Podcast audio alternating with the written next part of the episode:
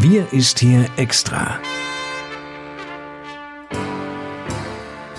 Der Podcast für den Landkreis Kloppenburg mit Lars Kurs.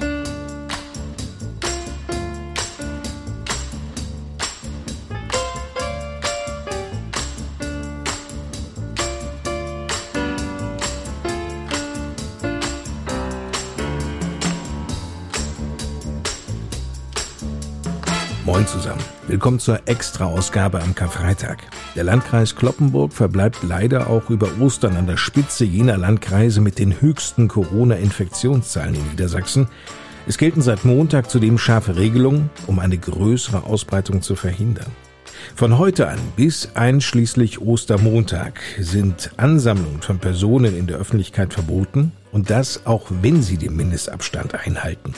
Darüber hinaus appelliert die Landesregierung, über die Osterferien möglichst zu Hause zu bleiben und ganz einfach Orte zu meiden, an denen viele Menschen zusammenkommen. Also bei uns hier in der Region beispielsweise rund um die Thülsfelder Talsperre oder auch am Dümmer. Die komplette Verordnung, die finden Sie in voller Länge zum Nachlesen auch auf der Homepage des Landkreises unter www.lkclp.de. Der Karfreitag ist ja nun für viele Menschen ein Tag der Besinnung, an sich ja ganz gut geeignet, um auch einfach mal runterzukommen, abzuschalten, Kraft zu tanken. Frage daher an Kloppenburgs Landrat Johann Wimberg. Herr Wimberg, geht es Ihnen da genauso?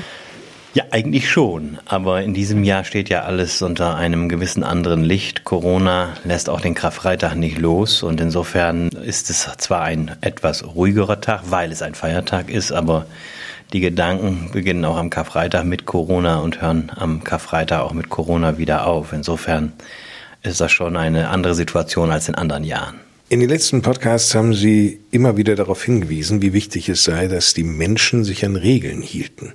Ist es manchmal so frustrierend zu merken, dass man, egal was man sagt, einfach nicht runterkommt von diesen Zahlen? Ja, das erschwert die Gesamtsituation und ist zusätzlich belastend, weil wenn es so wäre, würde ich ja einen Plan aus der Schublade ziehen, wenn es ihn gäbe, mit dem wir das oder das anordnen und in einigen Tagen gingen die Infektionszahlen, ging die Inzidenz zurück. Aber ob zwischen Flensburg und Garmisch-Partenkirchen kenne ich ein solches Rezept nicht. Niemand hat so eins. Und jedes Infektionsgeschehen hat ganz bestimmte Gründe. Und diese Gründe liegen immer in der gesamten Gesellschaft. Das heißt, es kann niemand anordnen, da oder da geht's hin oder mit dieser oder jenen Maßnahme wird's schon werden, sondern jede Maßnahme, jede Regel, jeder Eingriff muss auch gelebt werden, muss befolgt werden. Deshalb äh, kommt es auf uns alle an. Ich sage, Corona ist eine gesamtgesellschaftliche Herausforderung. Die können wir gemeinsam bestehen, aber wir können auch gemeinsam dafür sorgen, dass es in die falsche Richtung geht. Und da reichen schon oft wenige Leute. Gehen wir mal davon aus, wir haben 174.000 etwa Einwohnerinnen und Einwohner im Landkreis. Und wenn davon nur drei, vier, fünf Prozent sich nicht an die Regeln halten, hat das schon verheerende Auswirkungen auf unsere Inzidenz. Nun sind wir in der Situation, dass die Impfteams endlich wieder loslegen können. Wir werden uns mit dem Thema Impfen übermorgen übrigens in einer Sonderausgabe unseres Podcasts eingehend beschäftigen, auch mit der Arbeit der Impfteams. Sind Sie mit dem Fortgang jetzt zufrieden? Ja, es ist ja immer noch Luft nach oben, weil wir nicht die Kapazitäten auslasten, die wir auslasten könnten. Damit will ich sagen, wir könnten tatsächlich deutlich mehr impfen, wenn ausreichend Impfstoff uns geliefert würde, wenn ausreichend Impfstoff vorhanden wäre. Wir stehen ja jetzt am Beginn des neuen Quartals, wo ja gesagt und angekündigt wurde, jetzt wird deutlich mehr Impfstoff kommen. Und das hoffen wir ja alle zusammen, damit durch unsere Impfteams, durch unser Impfzentrum, durch die, angekündigt ist das ja, Ärztinnen und Ärzte, die äh, Impfstoff zukünftig auch über Hausarzt oder Arztpraxen im Allgemeinen verabreichen sollen, dass das mehr Dynamik reinbringt, damit wir weiterkommen. Ich glaube, der Schlüssel aus der Pandemie oder ein wesentlicher Schlüssel aus der Pandemie ist das Thema Impfen, Impfen, Impfen. Also ein Impfturbo muss eingelegt werden. Ja, auf jeden Fall, so kann man es nennen, ein Impfturbo. Wir müssen wirklich mehr Leistung auf die Straße und in die Impfzentren und in die Praxen bringen, damit wirklich mit viel Impfstoff sehr breit in die Bevölkerung hinein verimpft werden kann. Und da haben wir die Möglichkeit auch bei uns tagtäglich allein durch unsere Organisation so etwa 2000 Impfungen am Tag zu machen. Das sind, wenn man so will, 10.000 bis 12.000 Impfungen in der Woche. Und das würde uns natürlich große Schritte voranbringen. Wenn man das mal auf vier Wochen sieht, dann sind wir schon ein ordentliches Stück weiter. Das zweite Quartal des Jahres 2021 hat gerade begonnen, Sie erwähnten es. Worauf werden wir uns 2021 in diesem zweiten Quartal zwischen April und Juni einstellen müssen? Was meinen Sie? Naja, ich hoffe ja natürlich und ich hoffe ja seit Beginn der Pandemie, äh, wie wir alle, dass es immer besser wird und dass vor allen Dingen jetzt mit dem Impfen und dem Impffortschritt es besser wird. So hoffe ich ja, dass wir in Richtung Sommer deutlich Licht am Ende des Corona-Tunnels erkennen können. Also deutliches Licht. Von diesem Bild habe ich ja schon öfter gesprochen, auch in unseren Podcast-Folgen. Es gab ja immer mal wieder kleine Lichter am Ende des Horizonts oder am Ende des Tunnels.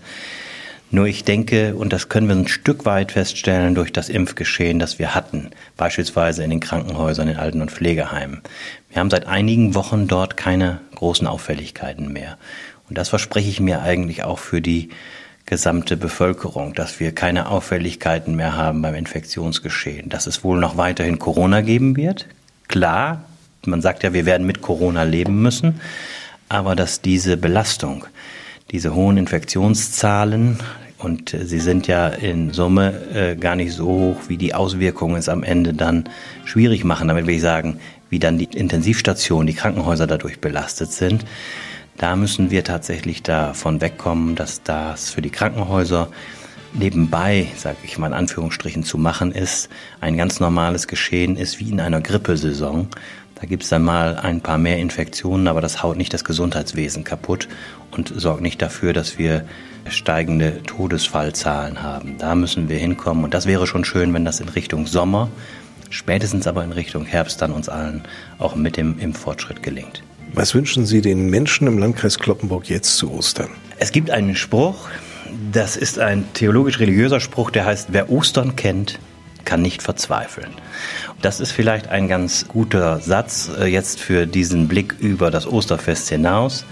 Ostern äh, vielleicht so zu verstehen, dass es immer auch ein Licht gibt, eine aufgehende Sonne, eine Perspektive, etwas, was das Leben sinnvoll und perspektivreich macht. Und das wünsche ich eigentlich allen, die uns hier zuhören.